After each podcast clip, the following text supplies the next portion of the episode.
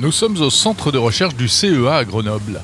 C'est ici que devrait voir le jour dans quelques années le premier ordinateur quantique européen à base de silicium. C'est le mot silicium qui fait toute la différence. C'est la mission que se fixe la start-up Sequence créée officiellement le 29 novembre 2022. Rencontre avec ses cofondateurs. Bonjour Maud.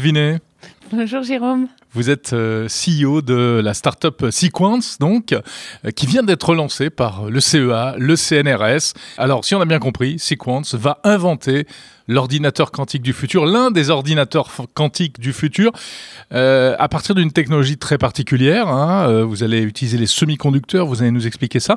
Juste avant, est-ce qu'on peut reposer un peu les choses sur la table, rappeler un petit peu ce que c'est finalement qu'un ordinateur quantique ou l'informatique quantique? Alors l'informatique quantique, c'est l'informatique qui utilise les principes de la physique quantique pour faire des calculs qu'on ne sait pas faire aujourd'hui. Ça s'adresse à une classe particulière de, calculs, hein, c'est des problèmes complexes. Et ce que pourrait permettre euh, l'informatique quantique, c'est vraiment euh, d'étendre le champ du numérique dans le domaine du calcul, euh, par exemple en résolvant des problèmes qu'on ne sait pas résoudre aujourd'hui. Je vais prendre deux exemples. Dans la chimie, aujourd'hui, c'est extrêmement compliqué de calculer des conformations de protéines. Et là, mhm. on arriverait à calculer des énergies de liaison qui nous permettent de savoir comment ces protéines elles vont s'attacher. Et donc, euh, bah, ça trouve des applications dans le calcul des engrais, par exemple, ou dans euh, le calcul des médicaments pour aller plus vite euh, sur la mise sur le marché de nouveaux médicaments. Est-ce qu'on peut dire que finalement l'ordinateur quantique, c'est l'ordinateur du futur qui sera beaucoup plus puissant que les ordinateurs actuels, mais qui ne fonctionne pas du tout comme les ordinateurs actuels? C'est-à-dire que le cœur ne fonctionne pas comme les ordinateurs actuels, néanmoins, on a acquis la conviction qu'il faudra quasiment un petit ordinateur à côté de cet ordinateur, de cette puce quantique, un petit ordinateur actuel pour implémenter, pour le faire fonctionner, pour le faire fonctionner, implémenter les algorithmes, générer les signaux qui permettent de faire fonctionner le cœur. Mhm. Et au cœur, on aura une physique qui est pas du tout comme habituellement. Ouais. Alors justement, euh, donc c'est les, les, fameux qubits. Hein exactement. Des espèces de, de, bits informatiques qui peuvent se retrouver dans plusieurs états à la fois. C'est exactement ça. Un bit quantique, c'est un bit qui possède la propriété de pouvoir en, état de superposition, c'est-à-dire qu'il peut être, euh, il a statistiquement euh, la possibilité d'être dans plusieurs états à la fois. Et, et il a une autre propriété, c'est qu'il peut s'intriquer avec son voisin ou avec plusieurs voisins. Et s'intriquer, ça veut dire qu'il a la possibilité de former un système unique euh, constitué d'objets individuels. C'est la raison pour laquelle Alain Aspect a reçu son prix Nobel au début du mois. Il a mis en évidence le fait que si on touchait d'un côté, euh, l'autre côté euh, réagissait en conséquence, etc. Exactement, exactement. Il a mis, il a démontré des inégalités qui prouvaient le fait que hmm. l'intrication euh, pouvait être implémentée dans des systèmes physiques. Alors parlons un peu plus précisément de, de Sequence, Maud Vinet. Euh, particularité, cet ordinateur quantique ne sera pas construit comme ceux qui sont en train d'être mis au point par euh, d'autres startups françaises, Pascal, Candela, Alice et Bob, etc. Vous allez choisir une autre voie. Hein vous allez euh, réutiliser en quelque sorte le silicium qu'on connaît déjà aujourd'hui dans les ordinateurs actuels. Exactement. Aujourd'hui, euh, la voie de séquence, c'est de mettre à profit toute la puissance de la microélectronique. La puissance de la microélectronique, elle a trois atouts. Elle sait fabriquer euh, beaucoup d'objets, elle sait les piloter. On sait aujourd'hui euh, implémenter des logiciels et des algorithmes euh, grâce à nos transistors. Et puis, elle sait fabriquer des bits quantiques qui sont de bonne qualité. Donc, notre pari pour, pour construire un, ordinateur utile, ce qu'on veut construire un ordinateur utile, mhm. il faut beaucoup de qubits et c'est dès le début de se mettre euh, dans une technologie qui sait passer à l'échelle, d'où la microélectronique. Vous avez dit des qubits de bonne qualité, ça aussi c'est une notion qu'il faut un petit peu préciser, c'est-à-dire que le gros problème c'est les perturbations dans le quantique. Exactement, l'état quantique il est fragile et, et on perd les propriétés quantiques si on est trop en lien avec l'environnement. Donc il y a tout un jeu d'optimisation entre faire un bit quantique qui est complètement isolé de l'environnement et qui va être excellent. Mais en même temps, ce bit quantique, on veut lui faire faire du calcul. Donc, il faut le lier à l'environnement pour pouvoir le contrôler. Et donc, euh, le silicium montre un super compromis entre la relation à l'environnement et euh, son isolement. Il est dans une taille euh, euh, intermédiaire qui fait qu'il a fourni des bits de bonne qualité qu'on peut néanmoins manipuler pour faire du calcul. Hmm, on parle évidemment de l'infiniment petit hein, quand on parle de ça. alors, comment est-ce que vous allez faire? On est ici à Grenoble, donc au cœur du, du CEA. votre start-up est créée conjointement par le CEA et par le CNRS, donc on sent bien que l'importance de la recherche scientifique derrière tout ça. Exactement. Aujourd'hui, euh, le calcul quantique, quel que soit le système dont on parle, ça reste euh, des sujets de recherche qui sont ouverts. Néanmoins, dans le semi-conducteur, il y a aujourd'hui des preuves de concept. On a confiance dans la technologie et donc on, il est temps de passer à la phase d'industrialisation pour incarner le potentiel de la, le potentiel scientifique. Mhm. Euh, néanmoins, on s'adosse et on reste appuyé au CEA et au CNRS pour traiter en anticipation les questions de recherche qui restent, euh, qui restent sous-jacentes. Oui, beaucoup de questions de recherche. Quelles sont les difficultés euh, auxquelles vous êtes ou vous allez être confrontés? Alors aujourd'hui, il reste des questions de recherche pour savoir ces qubits, comment, quels sont exactement les mécanismes de l'environnement qui vont dégrader la qualité. Donc CEA et CNRS, ils vont continuer à affiner la compréhension qu'on a des interactions avec l'environnement pendant que nous, on continue, nous, on fait monter en maturité avec ce qu'on sait et on implémentera les, les découvertes scientifiques dans nos systèmes. Donc ça, c'était un des exemples de, de questions de recherche qui restent. Après, il y a des questions de recherche sur la meilleure manière dont on va faire interagir ces qubits ensemble. Et ça, ça peut se démontrer à petite échelle dans les laboratoires de recherche. Et nous, on prend en charge l'industrialisation et l'implémentation. Et à terme, votre ordinateur quantique, à quoi est-ce qu'il ressemblera?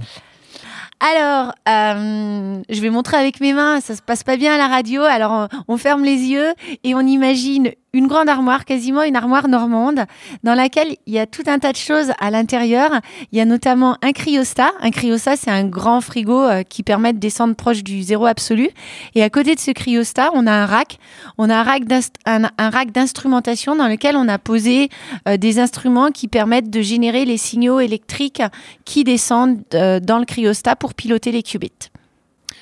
Et, et on a des fils qui partent vers l'extérieur pour se relier au, cloud et interfacer cette machine. Oui.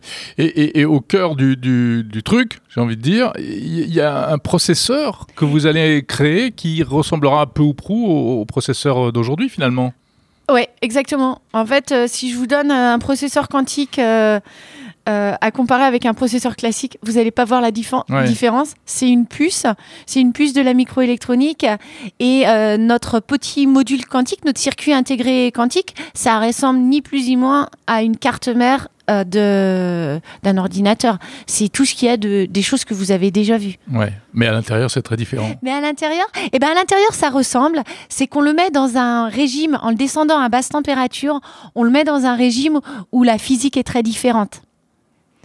Et donc, euh, c'est sur cette, différence de, fonctionnement qu'on va jouer. Et pourquoi la physique, elle est très différente à basse température? C'est parce qu'au fur et à mesure qu'on diminue la température, on éteint des, énergies caractéristiques. L'énergie thermique, elle s'efface et elle laisse place à des comportements quantiques.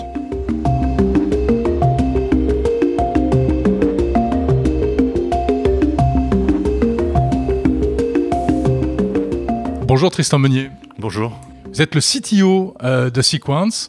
Alors on est ici au cœur du... Alors en fait, on est là, on est dans un laboratoire du CNRS. Quel va être le, le processus exactement pour arriver peut-être un jour à créer un ordinateur quantique?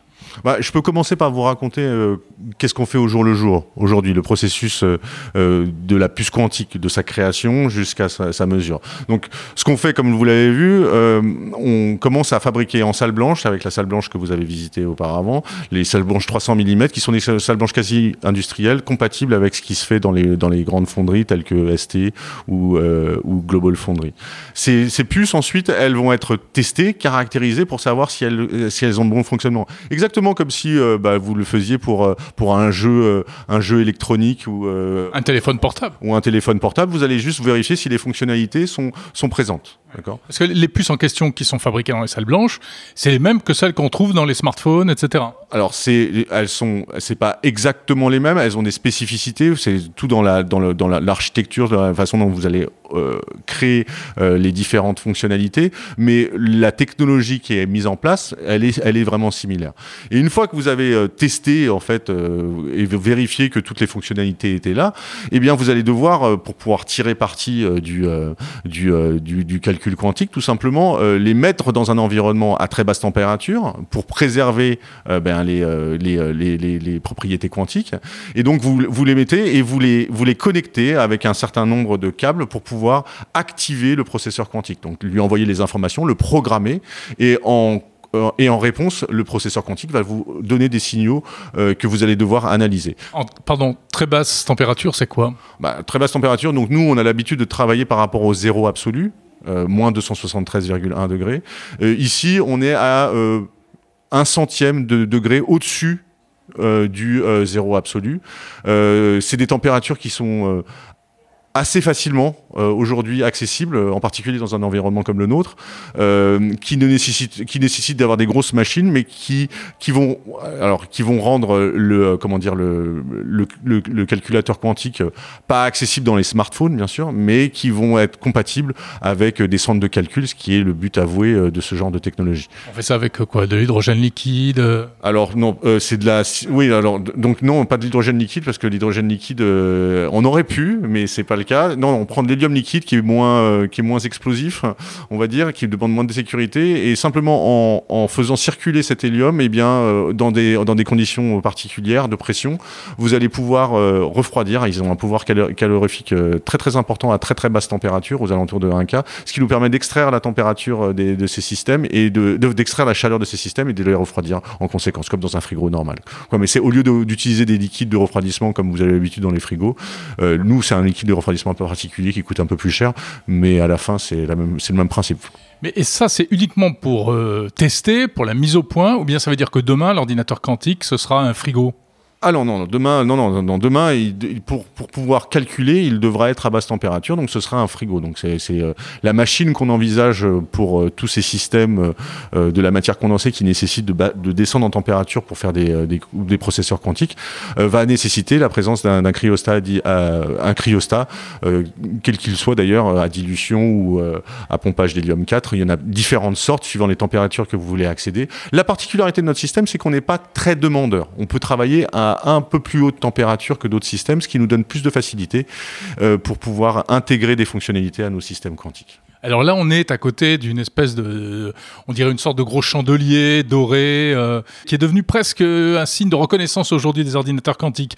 Et puis à la pointe, euh, il y, a une puce, il y a une toute petite carte électronique et une puce. Il est là-dedans, votre qubit tout à fait, c'est ça, c'est exactement là. On l'environne. Euh, vous avez vu euh, cette petite, euh, cette, cette, ce circuit électronique qui nous permet ben, d'ingénierer en quelque sorte, en quelque sorte les signaux qu'on va amener sur la puce quantique. Et tout au bout de ces, ces, ces lignes d'amener de, de, signaux, eh bien vous avez effectivement la puce quantique qui va, qui va recevoir ces signaux et en émettre et on va les collecter à travers ce, ce, ce, processeur. Donc c'est, c'est vraiment, en, fait, c'est le, le processeur quantique fait partie d'un environnement électronique. Et on va pousser ce concept, hein, parce que euh, on va pousser ce concept jusqu'au bout. Nous, notre vision, c'est d'avoir l'ordinateur quantique avec l'ordinateur classique autour, à la même température, à basse température, et de les faire fonctionner ensemble.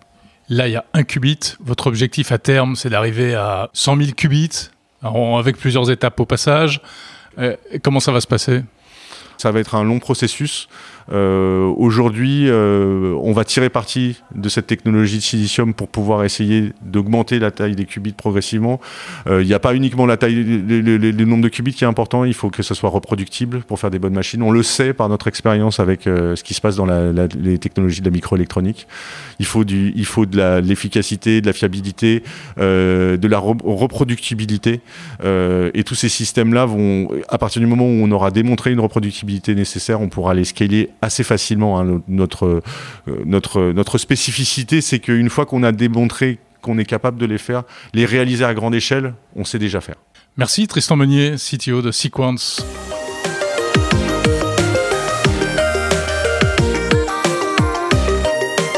Maud Vinet, CEO de Sequence. Qu'est-ce qu'on ne peut pas faire aujourd'hui qu'on pourra faire avec le quantique? Un grand champ, ce sont les calculs de nouveaux matériaux euh, et, là, je vais parler de notre système semi-conducteur. Le mhm. système semi-conducteur en particulier, il permet d'implémenter un modèle mathématique qui s'appelle le modèle de Fermi-Bard et qui pourrait être utilisé pour euh, concevoir des matériaux supraconducteurs à température ambiante. Et les matériaux supraconducteurs à température ambiante, ça veut dire qu'on dissipe plus d'énergie quand on fait circuler du courant, on n'a plus des grippes, hein. et donc on gagne un paquet d'énergie quand on va aller distribuer l'énergie dans toutes nos lignes à haute tension.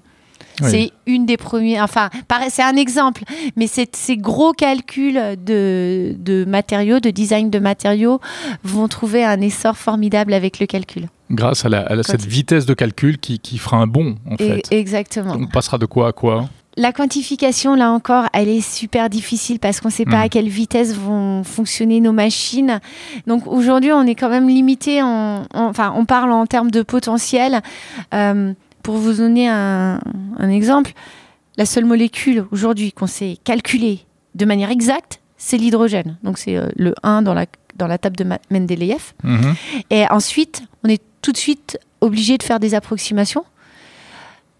Mais ces approximations, elles sont plus ou moins précises et le calcul quantique permettra de calculer des molécules plus précises. Mais pour là, pour faire ça, il faut euh, à peu près 4000 qubits parfaits et on a du travail, c'est pour ça qu'on lance Sequence. Il faudrait 4000 qubits parfaits. Et là, vous en avez, vous en, quoi Vous en avez un aujourd'hui? Aujourd'hui, on n'a pas un qubit parfait, on a un qubit on a et on a le potentiel à en faire beaucoup. Et pour faire un qubit parfait, on va euh, utiliser plusieurs qubits qui vont corriger l'erreur. Et donc, on arrive comme ça à augmenter la perfection de nos qubits. Et une fois que vous aurez réussi à en faire un parfait, il sera facile d'en faire 4000 eh ben, avec la technologie, c'est tout, toute la force et c'est tout notre choix. J'adore cette question. Parce que c'est ça qui légitime l'approche. Mhm. C'est qu'effectivement, une fois qu'on a démontré qu'on sait en faire un, c'est drôlement facile d'en faire plus parce qu'ils sont tous là sur la plaque de silicium et sur le circuit qu'on a, qu'on a fabriqué. Et donc, l'enjeu qu'on a ensuite, c'est de les faire fonctionner ensemble. C'est ça qui vous différencie des autres, euh, des autres voies qui ont été prises pour fabriquer des processeurs quantiques. Exactement. Les travaux d'ingénierie de mise à l'échelle, ils sont quasiment évident. Mhm. On, s'attaque maintenant aux problèmes de, physique et de faire fonctionner ensemble ces, qubits. Les problèmes d'ingénierie et de mise à l'échelle sont à une autre échelle. Ce sera pour quand euh, cet ordinateur quantique? C'est difficile de répondre à votre question. Aujourd'hui, on a, on a des roadmaps de développement euh, pragmatique au niveau des étapes technologiques à passer. On sait que d'ici deux à trois ans, on aura des prototypes à fournir. Euh, on fait l'hypothèse que ça va prendre un peu de temps d'avoir un ordinateur quantique universel qui résolve euh, tout le potentiel, qui permet d'accéder à tout le potentiel, mais on va le faire pas à pas et, de manière incrémentale, on va euh, augmenter la puissance de notre ordinateur. Donc pour résumer, depuis deux à trois ans euh, des prototypes et ensuite euh, tous les deux ans des nouvelles releases. au niveau de la puissance. Donc on, sent qu'il y a vraiment une course hein, qui, est, mondiale en plus. et à l'arrivée, il y aura quoi? Il y aura un gagnant ou bien toutes ces technologies différentes finalement cohabiteront parallèlement? Alors, difficile, là c'est un exercice de boule de cristal, hmm. euh, difficile de parler de manière affirmative. En revanche, ce qu'on peut faire, c'est regarder euh, un peu euh, derrière et puis faire des analogies. quand on regarde les historiques de développement des technologies, il reste généralement plusieurs compétiteurs sur une technologie qui sont à différents endroits dans le monde. Et puis ensuite, on a une concentration, on a une concentration au niveau des performances il y a des normes et des standards qui s'imposent et euh, ça, ça consolide, ça consolide l'industrie. Le quantique, il n'en est pas là actuellement. Il va falloir mmh. qu'il fasse des machines qui fonctionnent pour commencer. Maud Vinet, est-ce qu'on peut parler un peu d'un aspect euh, non négligeable, et notamment par rapport à cette course internationale? Euh, C'est euh, la question de la souveraineté technologique. On sait que le quantique, aujourd'hui, c'est super important pour tous les pays qui se lancent là-dedans, parce que bah, il y a peut-être ceux qui auront des avantages, et puis ceux... On n'a pas le droit d'être en retard, en fait. Exactement. On voit quand on fait un rapide tour du monde, tous les pays qui ont les moyens ont lancé des plans euh, nationaux stratégiques au niveau du quantique. Effectivement, le potentiel est tellement grand en termes d'application que ça crée des, ça crée euh, des enjeux souverains euh, au niveau technologique, scientifique, voire de sécurité. Et donc, euh, bah, c'est dans cette course-là qu'on se situe. Et en France, on s'appuie sur le plan national quantique qui a été lancé officiellement en 2021 par le président Macron et qui donne à l'écosystème quantique français qui au corps de l'Europe aussi, euh, donne un vrai potentiel de réussite et d'aller concrétiser nos premières scientifiques. On est très bien euh, placé au, niveau des premières scientifiques et d'aller transformer ces premières scientifiques en euh, leadership technologique qui se traduira en souveraineté dans le numérique. Mais quand on parle de souveraineté, en l'occurrence, c'est quoi? C'est de la souveraineté pour garder un avantage économique ou bien il y a des questions euh, derrière ça de défense, euh, de militaire, de euh, secret pour toutes les industries, etc. Bah, on parle de tout en fait. On parle de tous les domaines. Euh, la souveraineté au niveau euh, technologique, c'est d'être aussi fort que les... Dans le numérique, c'est de devenir aussi fort que les États-Unis ou l'Asie pour redevenir à équilibre des discours et pouvoir euh, rétablir un équilibre des forces. Ça, c'est d'un côté. Ensuite, on parle des applications de la défense. Bah, il n'y a pas de secret. Aujourd'hui, les militaires, ce sont des gros consommateurs euh, de calcul intensif. Le CEA, notamment, euh, héberge euh, les gros calculateurs français, les gros centres de calcul français. Et donc, à ce titre, il y a aussi des enjeux de, souveraineté au niveau de la défense, tant au niveau des, des des problèmes à résoudre que des capacités de calcul mises à disposition. Pour quelles raisons Pour qu'on comprenne bien, c'est quoi Ces calculs C'est. Euh bah alors là, c'est secret défense. D'accord, merci. en fait, euh, on a tout un tas. Les militaires, ils ont besoin de faire des calculs de déplacement de fluide. Mhm. je, vous laisse, je vous laisse extrapoler. Moi, je parle des types de calculs. Ils résolvent beaucoup d'équations en dérivées partielles. Euh, ils font des calculs de matériaux. Et pour tout ça, euh, le calcul quantique, il est super bien placé. De trajectoires balistiques, etc. Est-ce qu'on peut dire que le quantique aujourd'hui, c'est comme le nucléaire euh, il y a 50 ans? C'est une bonne question. En fait, on, se, pose, euh, on se pose souvent la question avec nos collègues. là encore, c'est difficile. C'est des vraies questions d'écosystème, Néanmoins. Mais en, termes d'enjeux, d'enjeux euh, scientifiques, technologiques, et puis d'applications derrière, qui seront à la fois civiles et militaires. En fait. Ouais, ben, on, fait souvent l'analogie, en fait. C'est vrai que là, j'ai relu euh, le projet Manhattan et tout ce qui avait été mis en place sur le projet, sur le projet Manhattan. Alors, on ne va pas faire des expériences mhm. sur, euh, sur les humains, mhm. mais mais il y a des analogies en termes de, de de multidisciplinarité qui sont requises, de collaboration, de course. Et c'est vrai qu'on se trouve un peu dans, le même contexte toute euh, proportion gardée. Mmh. Maud Vinet, on, parlait de, l'analogie avec le nucléaire. Il y a quand même quelque chose qui a considérablement changé aujourd'hui. C'est l'importance de l'enjeu environnemental. Le quantique, c'est un énorme bouffeur d'énergie, pour faire court. Bah, on va essayer que non. En fait, le quantique, on a dit, il accélère de manière exponentielle. Enfin, le potentiel, hein, c'est qu'il accélère de manière exponentielle les calculs.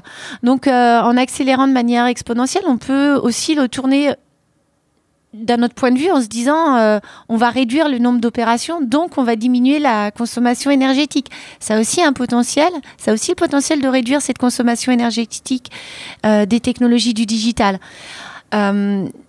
c'est un potentiel et donc c'est à, notre responsabilité, nous, euh, les entreprises du quantique, de faire en sorte que ce potentiel, il émerge et travailler avec les utilisateurs euh, pour qu'on soit raisonnable dans nos consommations.